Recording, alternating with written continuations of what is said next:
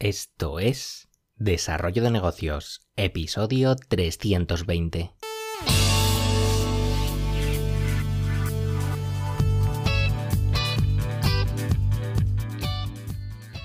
Muy buenos días, ¿qué tal? ¿Cómo estás? Bienvenido, bienvenida de nuevo al podcast Desarrollo de Negocios, el programa donde ya sabes, hablamos de ideas, de casos, de estrategias, de oportunidades, de mentalidad, bueno, de todo aquello que puede ayudarte a crear y mejorar tus propios proyectos emprendedores. Al otro lado del auricular, ya lo sabes, Álvaro Flecha, me puedes encontrar en álvaroflecha.com. Y hoy volvemos a la carga con temas de contenido que, bueno, ya sabes, eh, crear contenido yo creo que debería de, ser una, de las patas sobre las que se asiente tu proyecto online.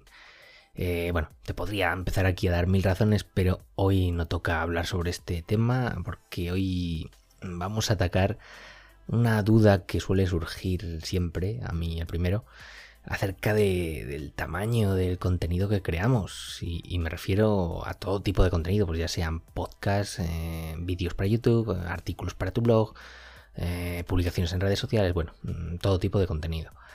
Y claro, eh, si observas lo que ha ido ocurriendo en los últimos años, pues al final la corriente general ha seguido la premisa de, de cuanto más largo, pues mejor. Pero ¿hasta qué punto es verdad esto? Eh, claro, si nos vamos al mundo del SEO, mm, hay mil estudios con, con, el mismo número de conclusiones diferentes. Ya te digo que es una locura. Eh, si vas a, Medium y te fías de lo que dice, pues te dirán que lo ideal son, por ejemplo, el contenido escrito, pues tiene que ser 1600 palabras. Si haces caso a la gente de Moz, pues te dirán que para un post el post ideal será entre 1800 palabras y 3000. Y al final parece que, se trata de, vender el contenido al peso, ¿verdad? Pero en mi experiencia esto no siempre es así, ni mucho menos. Eh, por supuesto, eh, la cosa varía según el medio elegido, que, ahora miraremos. Pero la premisa para tu contenido debería ser que sea bueno, sin más. Eh, ya te adelanto mi conclusión final, que el contenido sea bueno. He trabajado en webs que tienen contenido con, una... tiene me acuerdo un post que tienen extensiones muy cortas, pero muy cortas, y que están rankeando en Google en primera posición para palabras clave bastante interesantes. Ya te digo, de hecho hay, un artículo, no te puedo decir de qué página web, porque no es, no es mía, es de, otra persona, eh, que ya digo que tiene, creo que son dos o tres párrafos y un simple formulario de contacto. Y es una mina de oro en cuanto a generación de, leads. Y, y, está ganando la partida de artículos mucho más largos dentro de esa misma temática.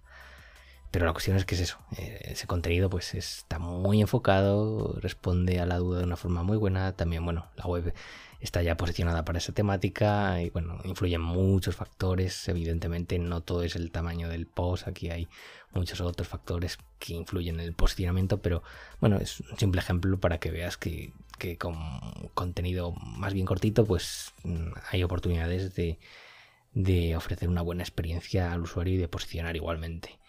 Eh, claro, eh, es cierto que suele ser más complicado posicionar con, contenido, digamos, más cortito. Pero ya te digo, mi consejo sería simplemente que, te centrases en la calidad, en responder a, la necesidad del, del, usuario. Y sobre todo, por favor, te recomendaría que no metas relleno porque ya tenemos la red inundada de artículos que para responder a una simple duda, pues te han contado hasta la biografía de su abuela, que meten relleno, pero, pero vamos, a punta pala.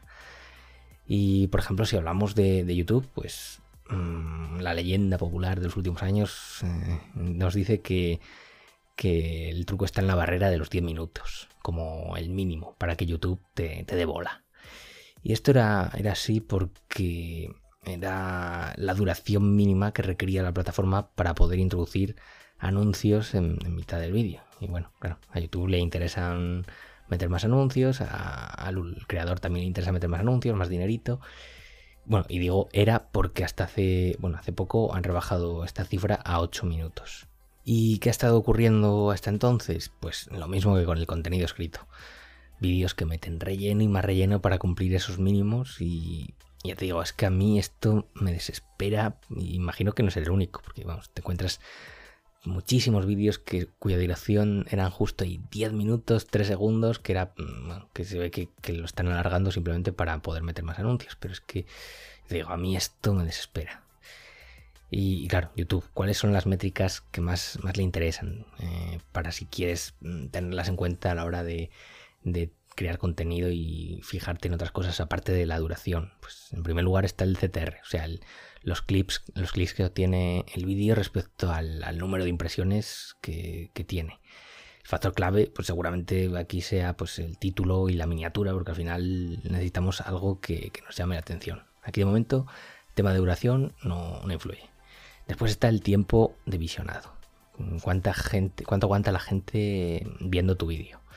Eh, si metes mucho relleno, quizá la gente se, larga a los pocos segundos y lo que harías que, que iba a ser bueno, pues termine perjudicándote. O sea, aquí, ojo, porque aquí el tema de la, de la duración puede acabar pasándote facturas y meter relleno.